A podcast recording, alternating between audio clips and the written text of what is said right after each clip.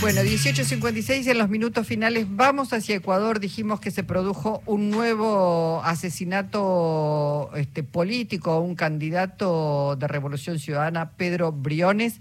Tomamos contacto con Christopher Juanazo García, periodista eh, de Fuerza Torera y Diario S de Ecuador. Christopher, contanos las últimas novedades, este hecho luctuoso.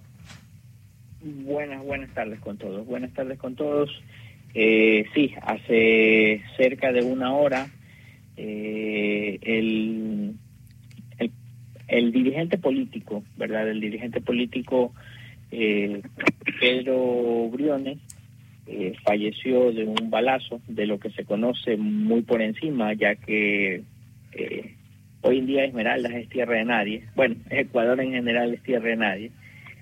Y ya lo asesinaron por un impacto de bala de lo, mm. de lo poco o nada que, es, que hasta el momento se conoce porque estamos tratando de obtener mayor información.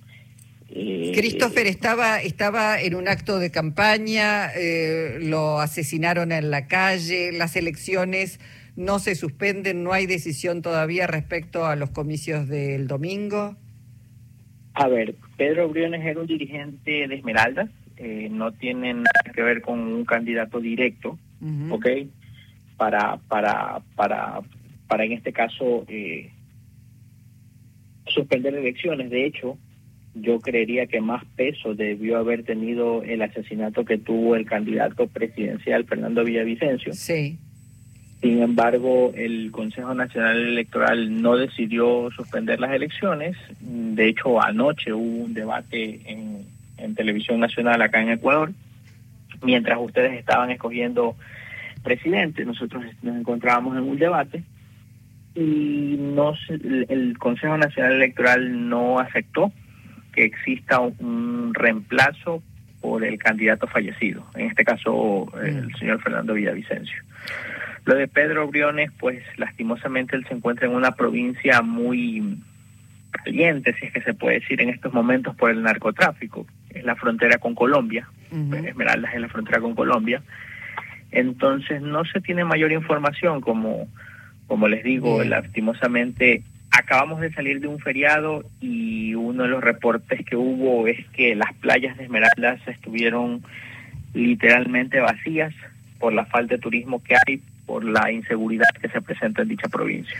Bueno, nos das un pantallazo con esto que nos estás contando, Christopher eh, Juanazo García. Este, importante, sabemos lo que está ocurriendo y por supuesto... Eh, bueno, la noticia se hizo pública por dirigentes de la Revolución Ciudadana, entre esos pues la candidata a la presidencia Luisa González, por el partido del, del, correísmo, como se le llama aquí en el Ecuador, que son los socialistas, uno de los tantos partidos socialistas que existen en nuestro país.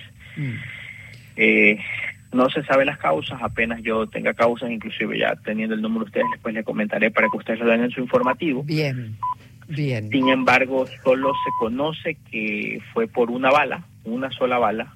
Entiendo que debe ser alguna bala en algún órgano vital, porque si no, pues a lo mejor todavía podría estar con vida, pero esto sucedió ser hace, hace casi una hora, ¿no? Bueno, te agradecemos la eh, información que nos ha dado, estamos cerrando nuestro programa, vamos ahora a un panorama y seguramente tu testimonio va a ser recogido allí. Solo, sí. solo, solo como para, como para que todos estén actualizados, regalen un minutito más, este Guayaquil está viviendo en estos momentos un problema muy serio por un líder de un cártel que acá se lo conoce como los choneros.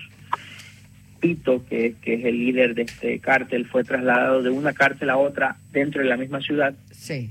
Eh, y las calles pues están algo encendidas por esto, ¿no? Hay muchos motociclistas que se cree que son delincuentes que están solicitando que a, Pito, que es el el, el, detenido que se fue trasladado de una cárcel a otra, se lo regresa a la cárcel que inicialmente estaba. Bueno. Entonces, como para que tengan esa primicia también de qué es lo que está sucediendo en estos momentos en la ciudad de Guayaquil. Muchísimas gracias, colega. Muchísimas gracias, Christopher García, periodista de Fuerza Torera y Diario S de Ecuador. Un abrazo. Un abrazo, hasta luego.